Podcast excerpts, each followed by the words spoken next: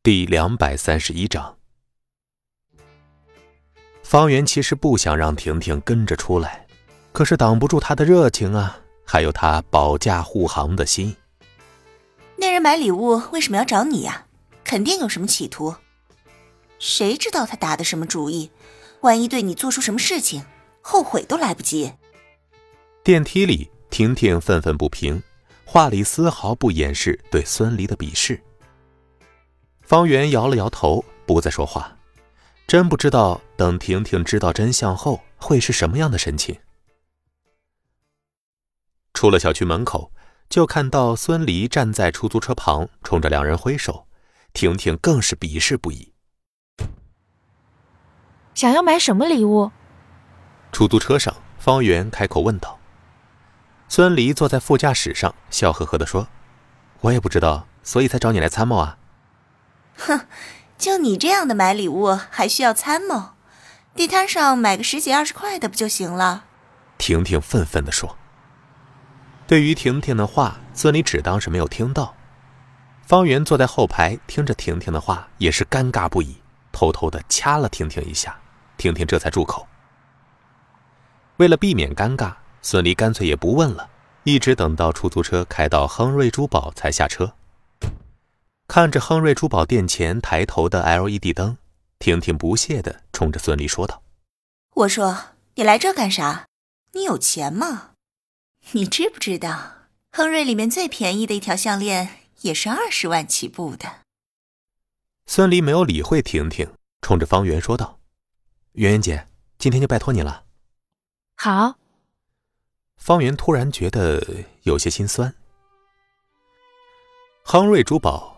孙离能够进这样的大牌珠宝店，就说明了他的财力，也间接的证实了自己的猜测。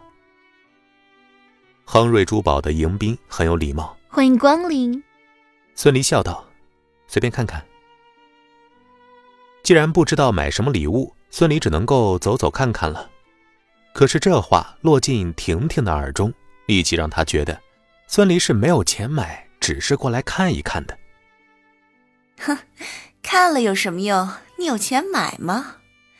这可是亨瑞珠宝，这里一件珠宝就顶一套房子的首付了，把你卖了都买不起这里的一个珠子。婷婷喋喋不休地鄙视着孙离。孙离知道婷婷对自己的偏见，索性只当是没有听到。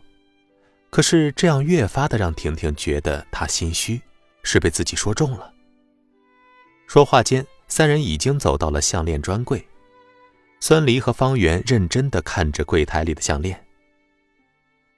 喂，别装模作样了，你又买不起。圆圆，咱们别跟着他了，怪丢人的。孙离没有理他，指着柜台里的一条项链说道：“服务员，麻烦把这条吊坠拿出来给我看看。”婷婷看着项链的价签竟然要三百多万，对孙离的鄙视。更浓了，装什么大尾巴狼？万一摔坏了，你可赔不起。项链入手的时候，方圆顿时眼睛一亮，入手温凉，方圆能够感受到项链的不俗。孙俪问：“这条咋样？”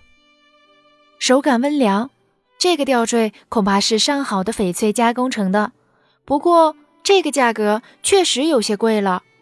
方圆诚恳的说道。脑海中不自觉地浮现出秦可兰戴着项链时候的模样，肯定是温婉华贵。服务员赶紧说道：“姑娘，您真是好眼光，这条项链啊，可是我们亨瑞推出的七夕系列，价格绝对公道。”听着竟然是七夕系列产品，孙离目光变得古怪。七夕系列的至尊一号已经送给秦可兰了，再买一条七夕系列的。会不会太没有新意了呢？这样想着，孙离对方圆说：“圆圆姐，要不咱们还是别买项链了，看看有没有好的手镯、耳坠之类的。”哼，装不下去了吧？没钱还看什么看呀？婷婷觉得孙离是拿不出钱，所以才让人把项链放回去的。方圆诧异的看了孙离一眼，有些疑惑。他可不认为孙离是因为缺钱才不买的。离开柜台，方圆问道：“不喜欢那条项链吗？孙离实话实说：“呃，不是，已经有亨瑞七夕系列的一号品了，再买的话就重复了。”孙离的话让方圆瞪大了眼睛：“你有七夕的至尊一号？哼，你听他吹牛呢！亨瑞珠宝七夕一号上千万，据说被吴为雄送给自己兄弟了，怎么可能在孙离手里？而且……”那你看他那模样，能买得起吗？还是你认为孙离会是亨瑞珠宝老板吴为雄的兄弟？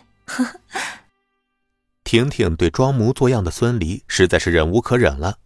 可是就在她话音刚落的一瞬间，就感觉地面一阵颤动，紧接着就看到一个身材胖胖的中年秃顶男快速朝自己这边跑过来。呃，孙兄弟，你怎么来了也不告诉我一声啊？啊，没错，这就是之前出现在秦家的钟叔。钟叔这会儿笑得像个弥勒佛。婷婷傻眼了，钟叔身前的名牌已经表示了他的身份，竟然是亨瑞珠宝店的总经理。而这个总经理对孙离竟然这么客气，语气中竟然带着几分讨好之意。方圆虽然知道孙离可能是很有钱，可是他没有想到，孙离的出现竟然让亨瑞珠宝店的总经理这么讨好。要知道，亨瑞珠宝的总经理在江城各大宴会上可都是座上宾呢。孙离疑惑的说道：“呃，你是？孙兄弟，您真是贵人多忘事儿啊！”上次给你送七夕一号项链的时候，那个我还被吴总骂了一通呢。本集播讲完毕，感谢您的收听。